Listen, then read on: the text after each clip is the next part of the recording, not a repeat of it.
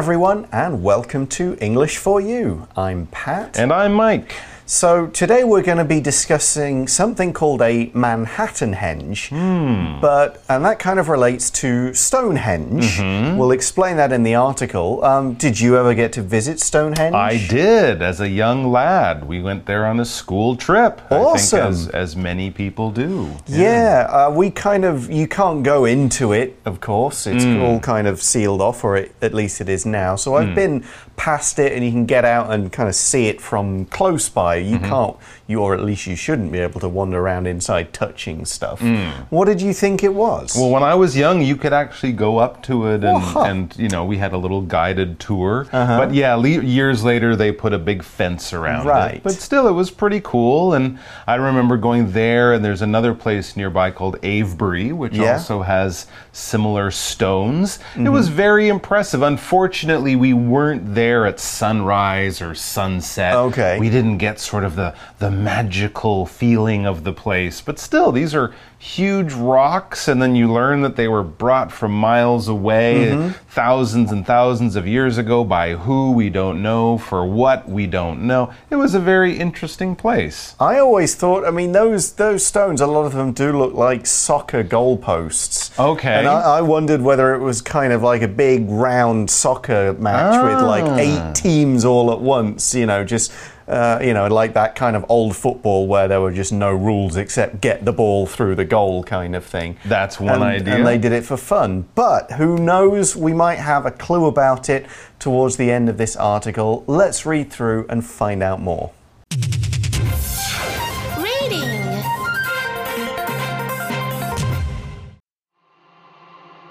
Manhattan Henge When the City Meets the Sky. On two evenings in May and July each year, people gather on the streets of Manhattan to see something unique. The sun sets perfectly between the tall towers of the city. A ball of fire falls between the skyscrapers. This event is called Manhattan Henge, and it happens because of the way New York City was built. The buildings are arranged in a grid pattern. This lets you see right through the city on most roads. However, the city does not face exactly east or west. Instead, it was built at a 29 degree angle. Also, the sun does not rise and set exactly in the east or west. It changes position a little every day. When the sun's position happens to line up with the streets, Manhattan Henge occurs. The event gets its name from Stonehenge. This mysterious collection of stones has confused scientists for years. Now they are quite sure that it was used as a kind of calendar. Manhattan Henge might not be a useful calendar, but it's amazing to see.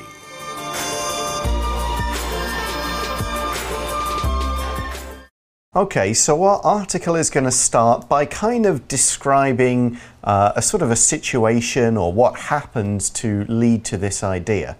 It says on two evenings in May and July each year, people gather on the streets of Manhattan to see something unique. Manhattan, of course, one of the five big parts of New York City. It's, I guess, it's it's where a lot of the famous stuff is. you Sure, know, yeah. uh, down by the sort of it's got the Wall Street Financial Mm-hmm. District, it's got the Empire State Building, it's got Central Park and all Mm-hmm. the rest. Um, but it's also people go there at these times to see something unique. Mm. Something unique is it's special, it's unusual. We can kind of use this word in two ways. We can just use it to mean very special. Mm-hmm. We can also use it to mean one of a kind. There's nothing else like it in the world. I think here we're going to say it's very special Yeah. because you can see things like this in other cities. But here's an example sentence of how we can use unique. Monique became famous in the fashion world for the unique hats that she designed. So hmm. they were very special, maybe not like any other hats out there in the world of fashion. But what are people seeing in hmm. Manhattan. That's right. What are they seeing on these two days? It says the sun sets perfectly between the tall towers of the city. Absolutely, ah. yeah. Pat mentioned that Manhattan is sort of the, the downtown area of New York, and along with all those famous sites, we also just think of skyscrapers, giant mm-hmm. buildings lining the big wide streets and boulevards of Manhattan. So between these towers, they're calling them tall towers. Really, they're just skyscrapers, very tall buildings. You will see the sun setting. That's, of course, in the afternoon and the evening when the sun is going down around 5, 6, 7 p.m., something like that. Between the tall towers of the city, like the sun is just disappearing right in a straight line between these tall buildings, or towers as they call them. So, yes, in the article, we use this word tower to talk about a very tall building, but technically, a skyscraper or any tall building, like a big office building, is not really a tower. A tower is what we might think of as being one of the taller parts on a castle. On the corner of the castle or near the front gate or something, they might have a taller part of the castle wall. It might be round, it might have little, you know, little windows in it or something like that. That will be the tower.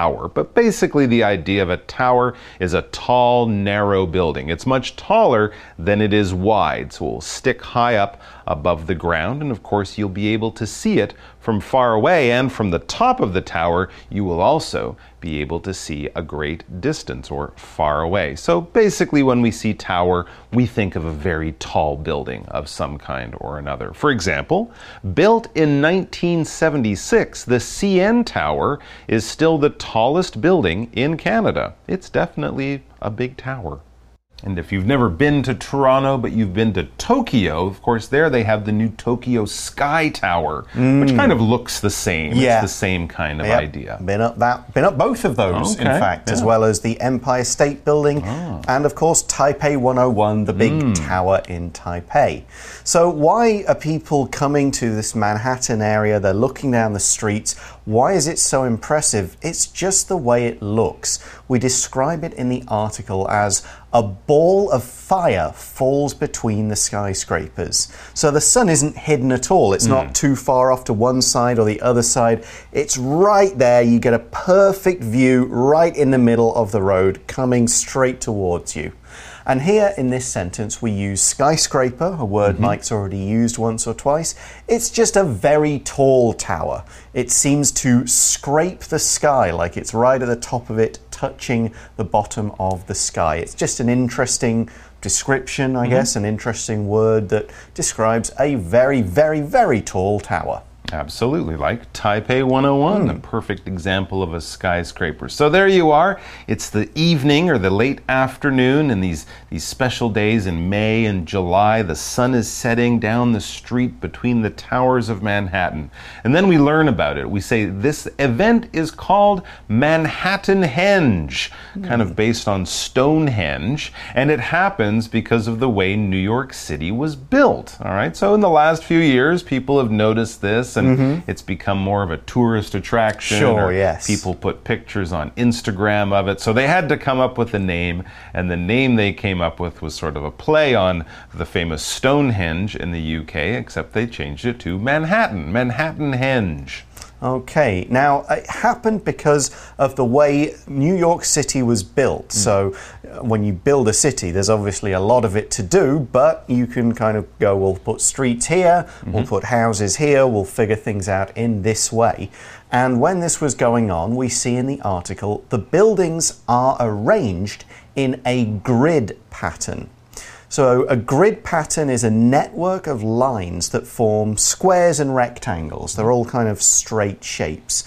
And you often see these in pretty modern cities because in those cities they have a chance to plan out where everything's going to go rather than much older cities where the streets just kind of grow up by themselves and then get joined together. Very few UK cities mm-hmm. have a grid because the cities and towns are so old, nobody was really doing that. More modern cities in the US, they have more of a grid system. Taipei kind of, mm-hmm. except for there's always maybe one or two roads that don't quite fit, but mostly it's kind of straight lines, straight lines, and they divide the city up into what we call city blocks with straight streets and avenues. So you could say it's one block that way, two blocks that way, and it's always kind of this square pattern.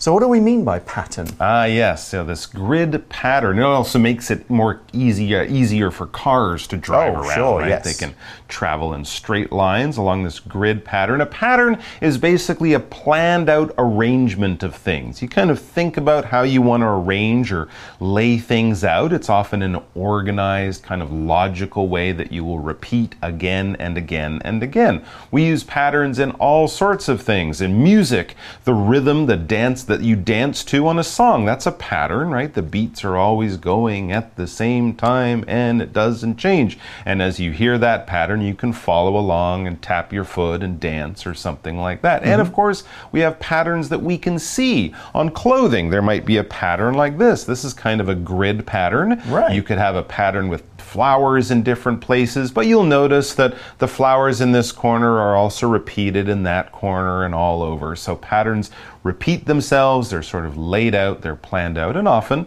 they're planned to, to work well or to look good or something like that. For example, the floor had a pattern of black and white squares like a chessboard. Okay, We can all imagine what the floor looks like because hmm. we've all seen the pattern on a chessboard. That's right. And so the way all these streets and buildings are all laid out in mm-hmm. straight lines, we see this, so this grid pattern, this arrangement of streets, lets you see right through the city on most roads. Ah, I said, Yeah. like in London, the streets would oh, twist, all so you wouldn't be able to see a straight line for very long. No, not unless you're kind of walking hmm. along the side of the river. Whereas in a lot of more modern cities, you can stand on one, and if you were high enough, you could see right down to the end, almost to where the road ends, and just kind of stops and goes off. But yeah, that, and if you've been up Taipei 101, you can see down, see these huge long roads flying off in every direction.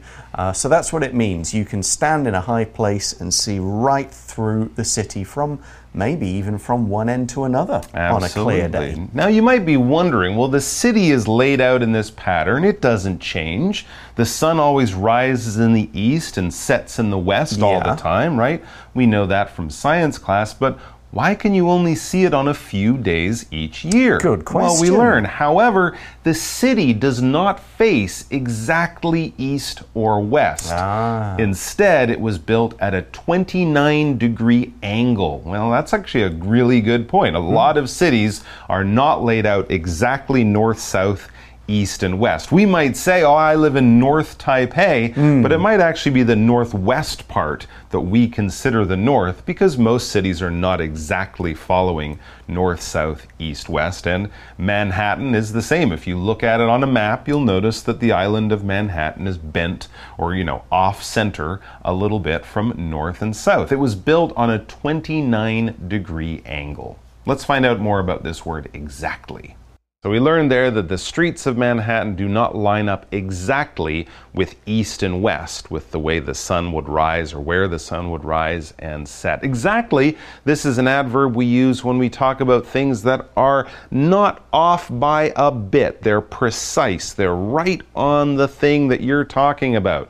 All right, so if I want you to tell me exactly how old you are, I might not even want to know how many years you've been alive, how many days or minutes you've been alive, something like that. We're talking about being very precise. When we talk about things that we want to be exact, that would be the adjective or being, you know, exactly about something. We're talking about, well, we don't want to have any guesses here. We don't want to have any information that we're not totally careful of and precise on. For example, John woke up at exactly 8 a.m. Not 8:01, not 7:59, but exactly 8 a.m. And the amazing thing is he did that without an alarm clock. Lad, It's John. easy with an alarm clock because it will ring at exactly 8 a.m. But if you do it every day without an alarm clock, that's a little strange. It is a bit. So the city of New York, or the, certainly in Manhattan, the Mm-hmm. streets aren't exactly north, south, east, west. Mm. And we also see in the article that also the sun does not rise and set exactly in the west or, or the east or west.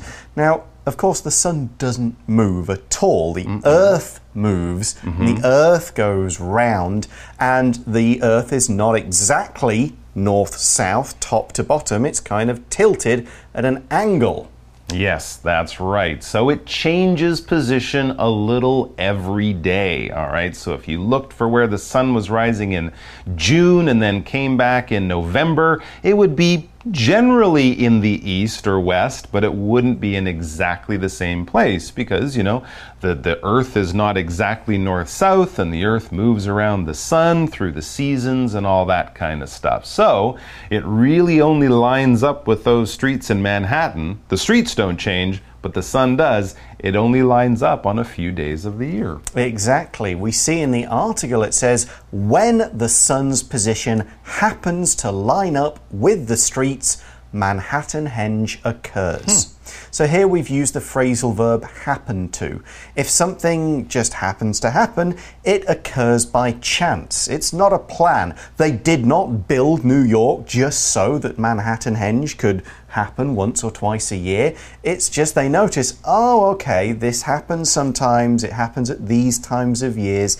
It's all happened just by chance, by a kind of lucky accident. That's right. So it happens by chance that the sun will line up with the streets of the city. To line up with something, this phrasal verb basically means to make a line or to get into a straight line. All right. If you line up with your friends, that means if you start to look down the line, you might not see the person at the front because everyone is in the way. No one is off a little bit, everyone is exactly in a straight line. So things line up with them, well, with each other. Sometimes when we arrange them, you know, if you lay out a bunch of glasses on a table, you might get them to line up with things. But in nature, this doesn't happen that often, right? No. Nature is a little chaotic and crazy. Occasionally, the planets will line up, right? Yep. The moon and the sun and the earth line up, and we get eclipses of different times. But also, there, it's an unusual thing to happen in nature. Yeah, so we know that this one is called Manhattanhenge, and as we've mentioned earlier, the event gets its name from Stonehenge, this kind of ancient thing in the UK. That's right. This mysterious collection of stones, Stonehenge, not Manhattanhenge, this mysterious collection of stones has confused scientists for years. Yeah, as we said, we don't know who built uh, Stonehenge or exactly why. It is all very mysterious. All right, something mysterious is basically it's strange and it's unexplained. It's there, it's real. We know it's there, but we don't really know much else about it. We're curious, we have a lot of questions, but not a lot of answers. It's right. So it has confused scientists for years, but now we see they are quite sure it was used as a kind of calendar. Ah. So, a calendar, when we talk about this, most of us normally mean some kind of table, a chart, it could be a paper one on your desk, or the app on your phone that shows you the days, the weeks, the months in a year. So, if you want to know what day is the 11th, you look at your calendar, oh, that's a Monday. You want to know what you're doing next month, you go, I'll turn the page in my calendar and see if I've written anything down. When does October start? I'll check. When is the Chinese New Year vacation? I'll look at my calendar. We can also use the word calendar to mean the system of measuring the days, counting the months, counting the years, and so on. But in its normal meaning, it's just the thing you look at to see what day is when, when does what month start, and all the rest. For example, I have to check the calendar to see when Chinese New Year starts next year. So, yeah, that's what people kind of guess that Stonehenge hmm. probably is, based on where the sun was and the stones and the shadows and how long the shadows were and all the rest of that kind of stuff. They could kind of figure out what time of year, how many years have passed, hmm. and those things like that. So they could decide when's this, when are we going to have our big religious ceremony? Oh, it's when the sun is here and the shadow is here and all the rest.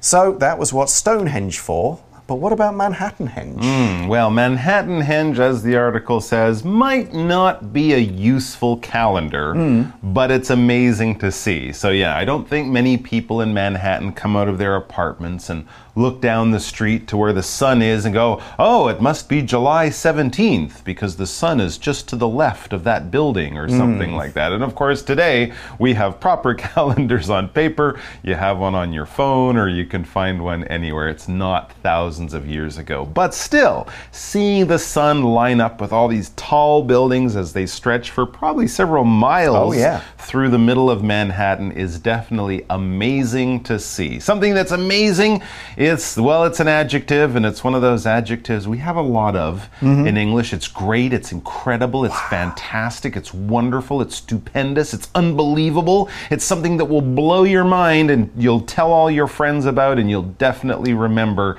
because it's amazing. It's really, really great, good, and awesome. For example, Daniel and his friends had an amazing time when they got to go on a ride in a hot air balloon. Ooh, that oh. would be amazing. Yeah, that's kind. I I don't think I've done that. If I Mm. did, I was a very small child. So yeah, that's on my list as something right, amazing to Go down do. to Taidong. Yeah, it's always busy. Oh, that's It is true. always busy for the big festival. But anyway, that is all we've got to tell you about Manhattanhenge, why it happens, what happens, and so on. So that brings us to the end of our article and to our For You Chat question.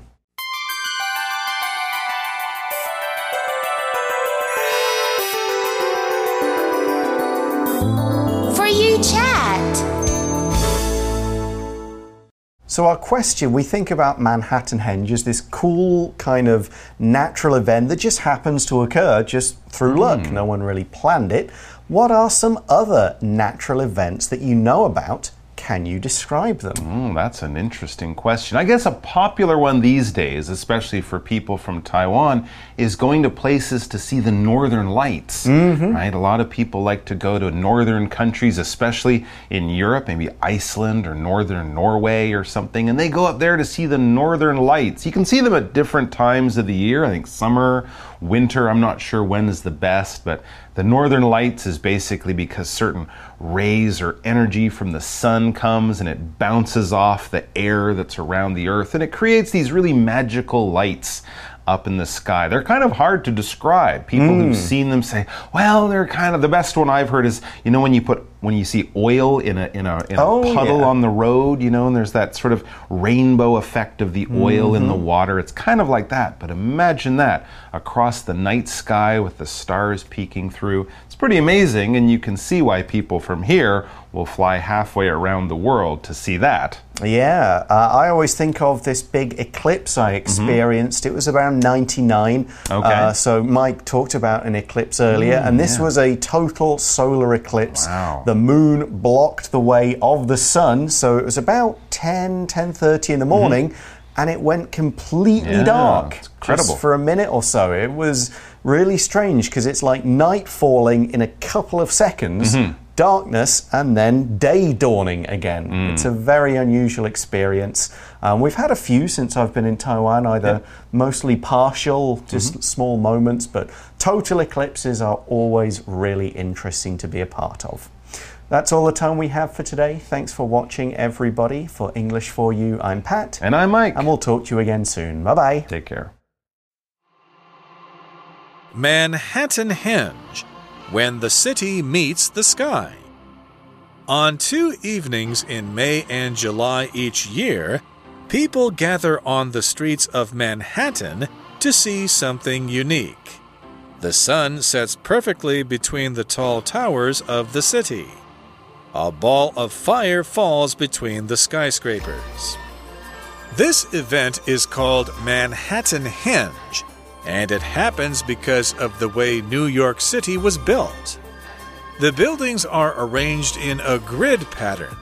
This lets you see right through the city on most roads. However, the city does not face exactly east or west. Instead, it was built at a 29 degree angle. Also, the sun does not rise and set exactly in the east or west. It changes position a little every day. When the sun's position happens to line up with the streets, Manhattanhenge occurs. The event gets its name from Stonehenge. This mysterious collection of stones has confused scientists for years. Now they are quite sure that it was used as a kind of calendar.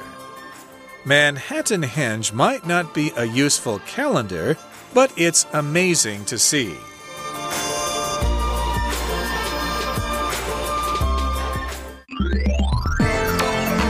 Vocabulary Review Unique. All the red houses here look the same, but that blue one over there is unique. Tower. My hotel room was at the top of a tower, so I could see the whole city from the window. Pattern. The birds flew in V patterns as they all went south for the winter. Exactly. The express train is never late and it leaves at exactly 9:37 a.m. every morning. Calendar. Nellie is looking at the calendar to decide which dates are best for her vacation. Amazing. We swam in the sea and saw a lot of strange, colorful fish. It was amazing. 智慧小补帖。 Skyscraper. Grid. Mysterious.